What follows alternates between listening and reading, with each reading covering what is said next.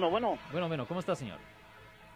Sí, eh, una pregunta para, para el abogado. Sí, señor. ¿de qué ha sido acusado usted, señor? Pues es un pariente mío. ¿De qué ha sido el Eh, pariente suyo? De acusaron de tiene un cargo de DUI, Manejar bajo la influencia.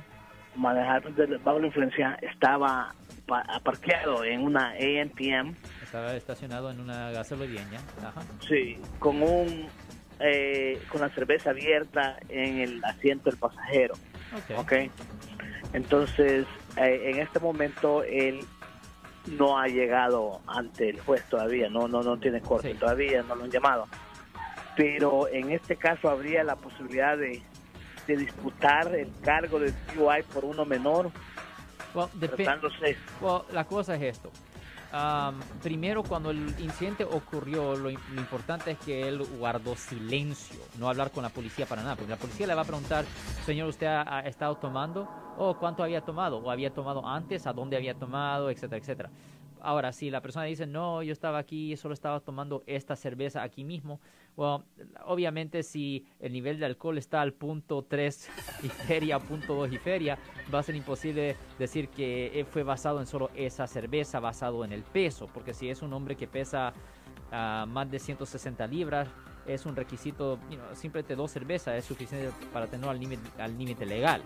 Am, en- honestamente, en los casos de manejar bajo la influencia, ahora yo no estoy recomendando esto, pero ayuda tener un alcohol abierto en el vehículo, en particular alcohol fuerte como tequila o whisky o shots. La razón es porque la policía tiene que establecer que el nivel de alcohol de .08 más estaba ah, pues antes de que estaba manejando o cuando estaba manejando.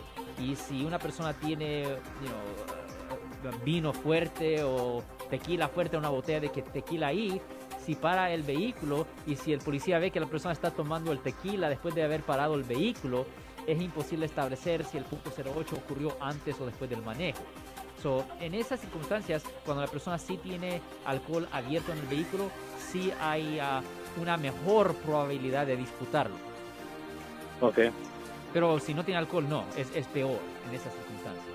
Pero solo estoy Claro, hablando específicamente en un caso de conducir bajo la influencia. En cualquier otro tipo de caso es peor tener, es mala idea tener alcohol pues en el vehículo. Claro. Ok, entonces, ah, bueno, gracias entonces, abogado. Está bien. Y otra cosa tengo que establecer la razón por la cual la policía se acercó al vehículo. Porque la policía tiene que tener causa probable, causa probable, en un caso de conducir bajo la influencia para poder acercarse al vehículo, manejando muy rápido, muy despacio, las luces cerradas, expiración del registro, o si las luces de las placas no están trabajando bien, ah, tienen que tener un pretexto legal para pararlo. No pueden simplemente acercarse a la persona que no le gusta la apariencia o algo así.